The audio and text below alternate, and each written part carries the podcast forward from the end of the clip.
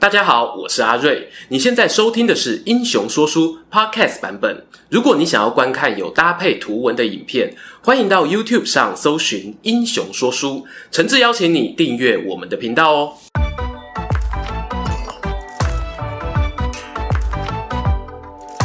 Hello，英雄说书的观众朋友，你们好，我是说书人阿瑞，替大家带来精彩的英雄故事。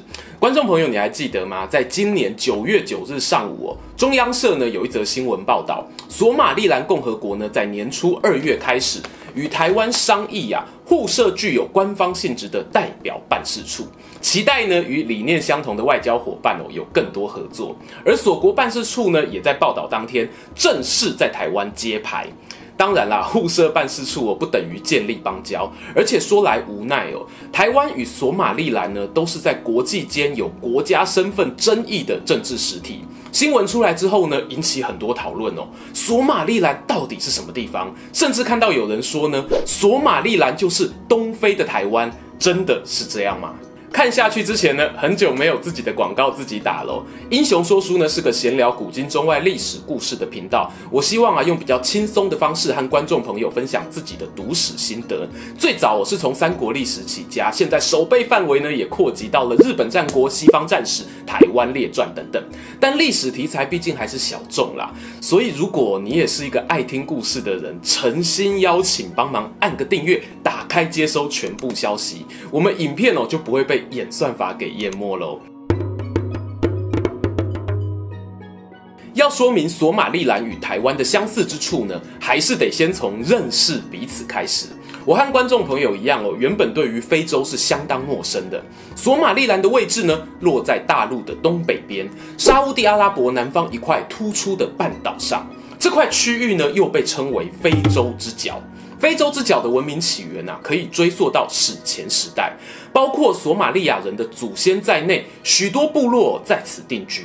同时呢，由于地处欧亚非的折冲地带。本地居民呢，很早就与古埃及人啊、罗马人，甚至印度人开始往来交流。此外啊，由于非洲之角距离阿拉伯半岛最近的海峡呢，仅仅只有三十公里宽，台湾桃园哦到福建平潭都还有约莫一百三十公里呢。从中世纪开始，这里呢就成为伊斯兰世界的一部分，语言、文化、法律上都深受影响，也开始有一些强权或苏丹国在本地崛起。其中呢，有部分的王国甚至延续到了二十世纪才转型，譬如著名的伊索比亚帝国，他们的国土哦也占据了非洲之角的大半面积。镜头呢转回今天的主角索马利兰身上，它的前身索马利亚共和国呢位置更东边，恰好便是在非洲之角的最外缘。这里从十九世纪起呢就和英国、意大利、法国等殖民者产生各种交流与冲突。譬如公元一八四零年，英国人哦进入了北部地区；一八八五年呢，列强在柏林西非会议上决议瓜分非洲。于是，非洲之角的边缘上呢，出现了法属、英属、意属索马利亚三个区域，而这个分割啊，也决定了往后一百年生活在土地上人民的命运。第二次世界大战结束，崭新的联合国呢出现在世人眼前。他们力求我尽快恢复全球的秩序。战争过程中呢，非洲的许多地区都被战火波及。之前隆美尔的影片里啊，也有提到惨烈的北非战场。而非洲之角上呢，原本的意属索马利亚这块区域，在二战期间则是被英国军队控制。公元一九五零年，联合国呢要求将意属索马利亚交还给意大利托管。值得一提的是呢，意大利哦也是唯一以战败国的身份被交付托管的国家。他不负所托啊，相当努力提升当地的教育、地方自治的观念。时间咻一下过去十年，意属索马利亚的人口蓬勃成长。郊区营养不良的状况消失，连经济成长率啊都追上了非洲前段班。因此呢，这一段期间又被称作索马利亚的黄金十年。但同一个时间呢，在北边英属索马利兰的发展哦就稍显逊色。英国呢对这里不太重视，把它当作生产肉品啊基础物资去供应阿拉伯半岛与印度殖民工作的地区。到了一九六零年呢，联合国又有了新动作。当时啊，国际上兴起一波去殖民化浪潮。这一年的六月二十六日，英属索马利兰呢，在历经了七十多年后，终于被赋予一个从殖民母国独立出来的崭新国家地位，名称叫做索马利兰国。当时呢，还受到中华人民共和国、以色列、苏联、埃及等三十几个国家的承认。接下来呢，就是见证奇迹的时刻。索马利兰国独立的五天过后哦，隶属索马利亚呢，也放飞自我，脱离了意大利。于是你看看哈，北边有一国，南边有一国，人民语言可以互通，广义上又都是索马利亚人。虽然呢，还是可以细分成不同的血脉与部落，但是人不亲，土也亲啊！观众朋友一定可以猜到接下来发生什么事情。一秒结合。统一南北的索马利亚共和国成立了，但是老百姓没预料到的是啊，这样看似和乐融融、南北一家亲的背后呢，其实已经埋下让往后超过半个世纪非洲之角内战不断的致命裂痕。话说啊，这次索马利亚共和国的成立，联合国大力推动哦，也是原因之一。原本呢，他们的计划是由两地组成政治上的联盟，南北议会应该要讨论出彼此对于国体制度的共识。然而呢，当北方议会啊把通过的法案送往南边后，他们的案子哦却没有获得承认。南方呢，先后制定了两个版本的联盟法案，过程中哦也没有给北方足够表达意见的权利。其次呢，国家要成立就会有新宪法，北方人民就想啊，既然你搞我的联盟法案，那我杯葛你的宪法哦，也是刚好而已啦。关于统一后的新宪法，有举办一次公投，结果呢，在北方有超过一半以上的不同意票，甚至哦还有一些法院判决，这套宪法呢，对于索马利兰并没有管辖权。上述种种冲突呢，几乎都发生在国家成立后的短短一两年之间，但这些却都阻止不了国家统一的实质进展。当时啊，国内握有政治权力的要员，几乎都是由南方人担任，包括总统啊、总理啊、十四位阁员中的十位、军方司令、警政首长等等。首都呢，则设在原本隶属索马利亚领地内的摩加迪修，甚至连国旗和国歌呢，都由南方直接决定。这个状况哦，让我不禁会想，当时联合国动用资源，希望促成索马利亚短期内统一的做法，是不是反而害了他呢？要知道啊，因为长时间殖民统治底下，南北的社会背景呢，已经走上分岔路。法律上呢，北边采取英国普通法和印度殖民法典，南方呢，则适用意大利法。而经济发展上，南方有经过前面所谓的黄金十年，在基础设施上呢，也与北方有落差。这不是联合国这样的局外组织哦，可以用短短一两年就强迫人民去妥协同意的。终于，公元一九六九年，共和国的第三任总统巴雷，他是透过政变的手段上位哦。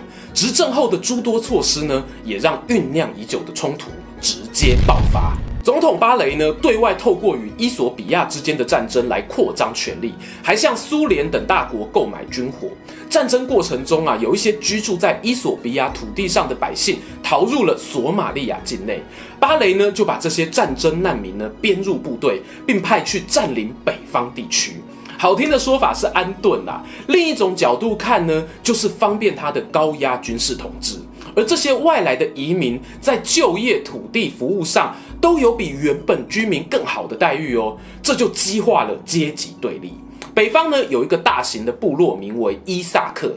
在公元一九七八年，巴雷政权呢下达一道命令，决定哦将伊萨克人持有的土地移转给前面提到的战争难民。反抗军的烟火啊，炸了。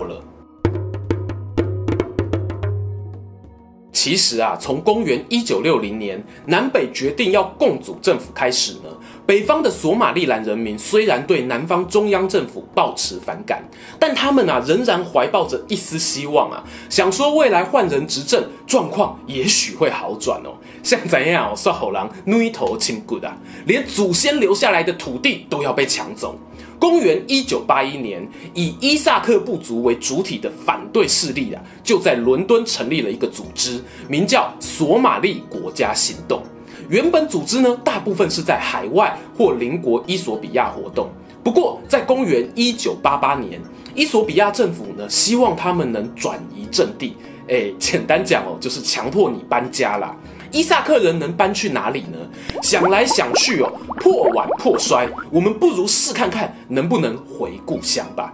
这一年的五月呢，索马利国家行动集结了全部军力啊，发动攻击呢，抢回北方第一、第二大城，分别是他们后来的首都哈尔德萨以及布拉奥。而这样的军事行动呢，也触怒了南方政府的底线。巴雷总统啊，展开血腥镇压，使用无差别的炮击加上轰炸，把上面两座城市呢夷为平地。政府军啊，还对伊萨克部落施加报复性的屠杀，包括便宜行事的处决、强暴、监禁等等。甚至呢，还在这块地区埋下了上百万枚的地雷，在仿佛地狱般的战火燃烧过后啊，造成将近六万人死亡，有五十万的平民呢想要往西逃往伊索比亚，不过政府军没有放过他们，仍然啊在边境开火扫射。经历了一场噩梦呢，北方人彻底清醒了，原本还期待政权轮替的人啊，也通通转向支持独立。而巴雷总统呢，在南方其实也不好过。除了高压统治、频繁战争引起不满，在地方自治上呢，他也对于原本索马利亚文化中的传统部落结构非常不友善。北方大战过后的三年，公元一九九一年，震撼非洲之角的索马利亚内战全面爆发。巴雷呢，狼狈下台，流亡到奈及利亚。南方啊，瞬间陷入无政府状态。有多个武装团体势力呢，趁机崛起。尽管哦有尝试组织过过渡时期政府，还有联合国啊美军部队的介入，但混乱的局势呢，一直到二零二零年都还没有停歇。但是啊，魔幻时刻就发生在内战爆发的那一年。当时呢，北方政府一得知巴雷垮台，他们立刻抓紧时机宣布独立。更精确一点说呢，他们不是在建立一个新国家哦，而是希望可以穿越时空，回到一九六零年，当初呢有短短五天的时间，曾经存在过的那个索马利兰国。就说这个索马利兰的独立初期啊，虽然趁着南方内战避开了政府军的镇压，但他们内部我并非没有乱流。前面我们提过，本地呢是以广义的索马利亚人为主，可是还是有不同的部落文化。北方最主要的伊萨克人呢，一度也和其他部族发生武装冲突。但特别要注意的是呢，当冲突告一段落，伊萨克的领袖并没有重蹈前总统巴雷的报复手段。相反的呢，他主动哦与其他少数部族的长老和谈，甚至邀请他们加入政治体系的核心，进行政治权能的分享。这个决定呢，也导致了南北方啊又一次走上了不同的岔路。从一九九一年独立后啊，索马利兰政府呢不断尝试调整、融合西方的代议制度以及传统文化的长老政治。你会说，这样不是很麻烦吗？直接把那种旧时代的产物打破，不是比较快？但是神奇的是，新一代没有经历过以前英国殖民统治的索马利兰人发现，部族长老呢对于地区政治稳定发挥了强大的影响力，成为哦他们国会两院中的上议员组成，而人民投票选出的议员呢，则成立了下议院。政治稳定呢，当然不是嘴巴说说啊。我找到一张二零一九年八月的索马利亚势力分布图，你可以看到哦，地图上南方的色块仍然是一片混乱，许多组织各据一方，而北方的统治局势呢，却相对稳定了下来。南方的索马利亚中央政府在法律上哦，作为北方政府的母国，可是政经局势却过得苦不堪言。不说别的啊，当巴雷政权解体的时候呢，有部分海军和沿海地区的人民，为了养家糊口，变成印度洋上令人闻风丧胆的海盗集团。大家应该对电影《怒海劫》并不陌生哦。而一九九三年，在南军的首都摩加迪修发生了民兵与美军的巷战。这也被改拍成电影《黑鹰计划》。顺带一提，在二零一八年，自由之家所做的一份公民政治自由权利报告显示呢，索马利兰在满分一百分的评比中得到了四十一分，归类为部分自由。在五十一个非洲国家地区中哦，排行第二十五名。在非洲之角里面呢，它则是名列冠军。母国索马利亚有七分，邻近的伊索比亚呢是二十四分，号称非洲朝鲜的厄立垂亚则只有两分。以上种种显示了一件事：南边索马利亚的政权呢，对于国土或人民的掌控力度是比北边索马利兰来得差的。可是，为什么今天的国际社会却选择承认索马利亚，而非更有效率政府的索马利兰呢？终于要来到我们今天的重头戏，也算是索马利兰啊与台湾可以一起对比的话题。为什么索马利兰政府哦，至今还在纠结于它到底是不是一个法律上的国家？这里呢，先来复习一下过去常讲的主权国家四个核心意义：人民、领土、有效的政府以及对外交往能力。你会发现呢，索马利兰呢，不只有货币、有军队、有实质控制而且相对稳定的领土，政府效率呢，也在非洲之角地区名列前茅。哇嘞嘞！结果南边那个常年处在无政府，又或者我们说到处都是政府状态的母国索马利亚，反而才是被承认的那个主权国家。这和课本上学的都不一样啊！唉。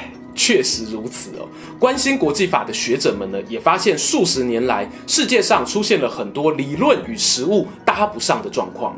于是呢，为了描述这种演变，他们提出了法律上的国家这个概念。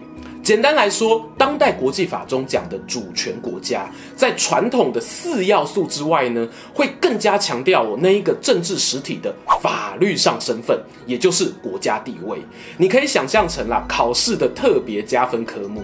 大环境呢，会朝这种方向去发展。其实哦，和战争非法化与著名自觉原则的兴起很有关系。哎，再讲下去哦，可能观众朋友就要睡着了。如果你还想要更进一步了解呢，我很推荐大家可以阅读一篇文章，叫做《不存在的国家——索马利兰》。这是由国际法学者严巨响刊登在法律白话文运动网站上的文章，我会放在下方说明文字区哦。事实上呢，巨响啊是我大学的同班同学，我为了拍摄这支影片呢，和他讨论了不少时间。脚本的主要构思呢，也是出自于他的研究报告。话说回我们的主角索马利兰，它和台湾相似的地方在于呢，对于大多数人来说，这两者都是被认为满足传统国家四要素，但是法律上不具备国家地位的政治实体。这里的法律指的当然是国际法，而且法的观念哦会随着时代来变迁。但国际法院上的残酷现实是什么呢？十九世纪晚期开始，他们就渐渐的倾向不支持分离独立运动。也就是原本，如果你有个国际社会认可的母国，譬如索马利兰呢，被包在索马利亚里，那除非啊你得到母国的首肯，不然呢几乎很难得到其他主权国家的承认与建交。即便哦，你看索马利亚一度都进入了无政府状态呢，也是一样。有相同的地方呢，当然也有不同的地方。台湾和索马利兰不一样的是，因为啊，我们不像索马利兰那样，曾经不止一次呢向国际社会宣布独立。从学术研究的角度看呢，台湾哦好比是一颗珍贵的宝石啊。有学者认为呢，它是当代唯一一个有条件成为国家，却还未正式追求法律独立地位的案例。哇，是不是突然觉得自己变成超绝稀有的卡片呢？为了避免误会，我还是要强调一下，本支影片并不是鼓励要宣布独立这件事情。很多时候，法律地位与国际政治关系呢是一体的两面，有点像男女朋友交往一样，告白呢是确认法律地位，你不能强求别人一定要接受你啊。在告白之前呢，你做了多少努力去培养两人之间的感情关系，这才是最重要的事情。同时呢，本支影片哦，碍于时间，在索马利兰追求独立过程中，它与外部大国势力的竞合角力，无法用太多篇幅讲解哦。譬如邻近的伊索比亚、美国、苏联等势力的干预，也对应到我刚刚讲的培养关系。在现代的国际社会上啊，任何一个外交决定呢，都是多重因素下的结果。即便你国家内部民意统一了，决定要走的路线方向，仍然要面对现实的高墙，挡住前进的道路。而索马利兰人民啊，又何其有幸，在那个关键的十字路口，凝聚了多数民意共识，才一路奋斗努力到今天。而我们呢，有幸生活在安全无虞、政局稳定的台湾。衷心祝福索马利兰哦，愿大家不只是小国小民，也是好国好民。喜欢今天的故事吗？英雄说书需要你的支持，让好故事被更多人听到。动动手指订阅我们频道，打开小铃铛，选择接收全部消息，这对创作者的帮助非常非常大。如果你还想要给我们更多鼓励，也可以扫描加入会员 QR code，用每个月一杯咖啡的钱赞助我们的内容创作。这里是英雄说书，我们下次再见，拜拜。